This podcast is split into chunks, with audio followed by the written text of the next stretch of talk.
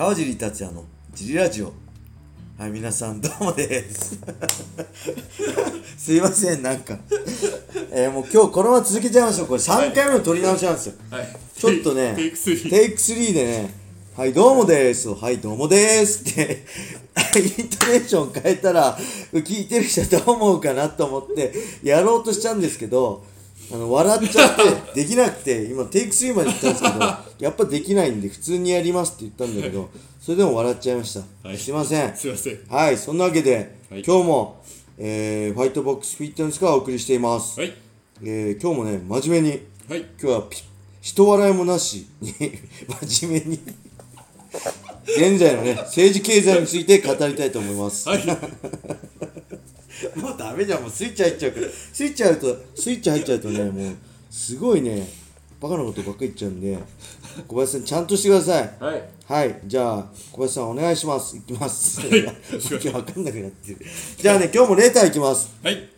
今日笑っていいレーターじゃないんですよ。はい。怒ってるんですよこの人、はい。ちょっと怒ってるんで読みますね。はい。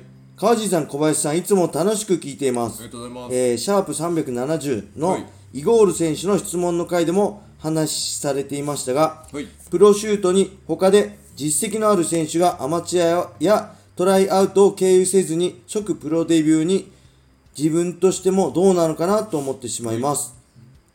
自分はプロライセンスはありませんが、アマチュアシュート経験者です。おジムの仲間もプロライセンスをプロライセンスを取得するまで地方を勝ち上がり全日本で結果を残した選手ばかりですし、はい。プロになれずに夢をあ諦めやめた選手も何人も見てきました、はい。えー、と話題作りやいろいろな意味を含めて、はい。そのような選手が戦うのは素晴らしいことだと思いますが、はい。なぜか疑問を感じざるを得ません。はい。答えにくい質問かと思いますが、はい。プロシューター世界チャンピオンだった立場からどうお考えですか？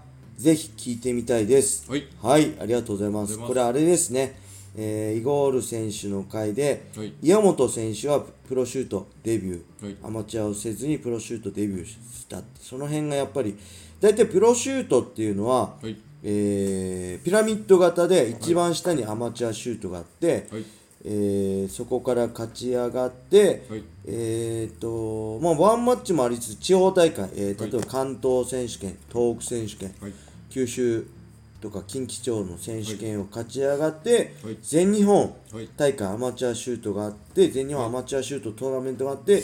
そこでまあある程度結果、まあ、優勝はもちろんですけど3位とかね、準優勝とか、えーある程度結果を残した選手がプロにのライセンスをもらえるっていうすごいねあのちゃんとしたはい。このピラミッドができてるんですよね。甲子園方式みたいな感じ。そうですね。地方予選があってはいはいはいはい。の全国大だ会です簡単にはプロになれないのと、やっぱりね、あのーすごいえ今はねちょっとわかんないですけど当時僕より後ですね。10年ぐらい前すごい過酷ではい。やっぱりね本当に強い人でもなかなかトーナメントって一発勝負だし、怪我とかもあるしなかなかね、あのー勝ち残るって優勝したりするのは大変、すごい過酷な多分アマチュアで一番ダントツで過酷だったんじゃないかなっていうのがある、あったんですよね。だってはい。その人はこの人はこのレター主さんはそういうのを経験してきてるから、はい。ちょっと納得いかない。まあそうやってアマチュアのそういう経験もなしにいきなりプロデビューその納得いかないとのことなんですが、はい。まあ、僕は全然いいと思います。これはね、なんだろう。うーん、まあ、まあ、言葉悪いけど、はい。まあ、それプロになれなかったわけですからね。はい。その中で勝ち抜いてるし、強ければ勝ち抜けるわけだし、はい。あのーうんで、まあ、岩本君とか他の人も、はい。他競技で結果を残して他競技っていうのは別にえテニスで、えー世界一になりましたとかはい。あの野球選手元プロ野球選手ですとかではない。それでいきなりプロシュートデビューだったらちょっと、お前格闘技の素人じゃんと思うけど、まあ、グラップリングの日本のトップだしイゴール選手もそうだしね、はい。あのパトリック選手宇佐美選手もはいボクシングの六冠王だし、はい。他の格闘技の競競技で結果出してるんで、はい。あのいいんじゃないですかね。でそのそれでしっかり MMA もはい練習してきた上なんで逆にそその例えば宇佐美選手がはい。アマチュアシュートに出てトーナメントに出て例えば1回戦でそうやって、えーそこまで強くない人とやっちゃったらむしろそっちの方が怖くないですか？そっちの方が何か事故が起こる可能性があるし山本選手とやって、はい。まあ関節技はねタップすればアマチュアとかタップあの止めるのも早いんで大怪我する可能性はないですけどもしかしたら大怪我する可能性もあるぐらい実力差があるんで、はい。えーむしろ僕はそっちの方がいいんじゃないかなと思います。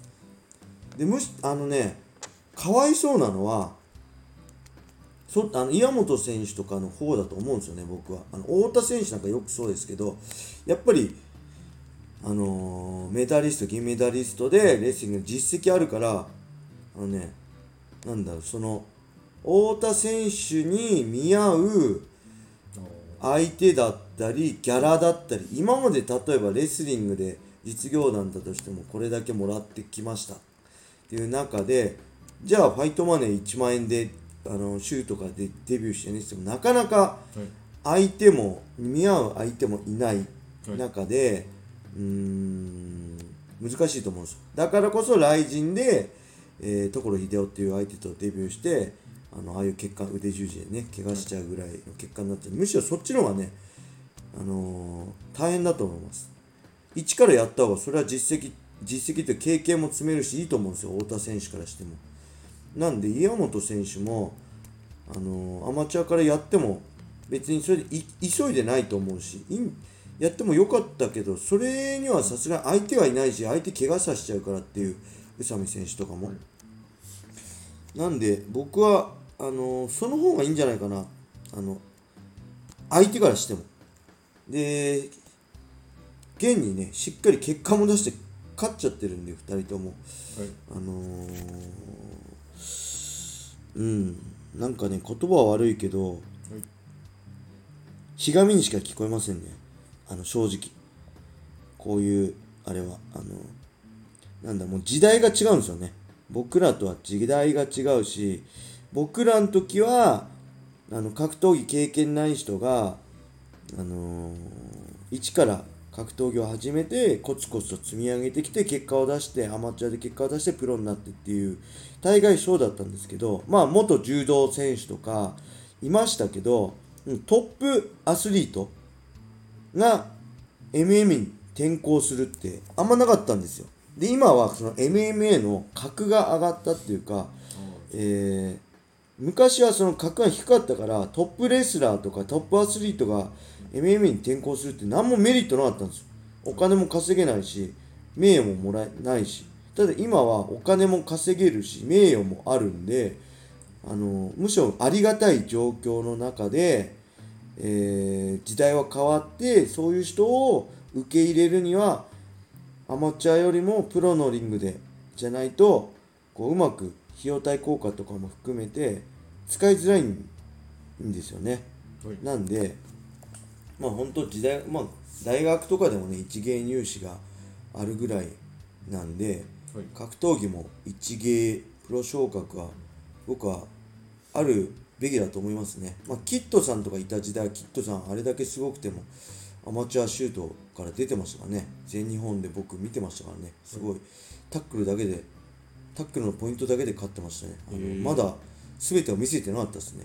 あのとにかくプロになりたかったんでしょうね、うん、で怪我せずプロになって全てを出してああやってスーパースターになっていくんであの強い選手はどっからスタートしてもトップになるんではい。あのむしろそのいきなり強い相手と戦ってへこまされて怪我するようなね太田選手のようなのよりは、うん、僕はそういう選手あのトップアスリートにとっては一からの方がいいと思うけどそれができない現状があるっていうのは全てだ全てだと思います。はい。はい。そんな感じですかね、はい。ごめんなさい。なんかこの人を責めてるみたい怒ってる中ねはいあの最初のオームオープニングからヘラヘラしたり、なんか負け惜しみ的なことねはい言ったりして申し訳ないんですけどやっぱりトップアスリートはプライドもあるし、うん、実力もあるしアマチュアから一からやるのは正しいとはいえ危険だと思います。いろんな意味で。はい。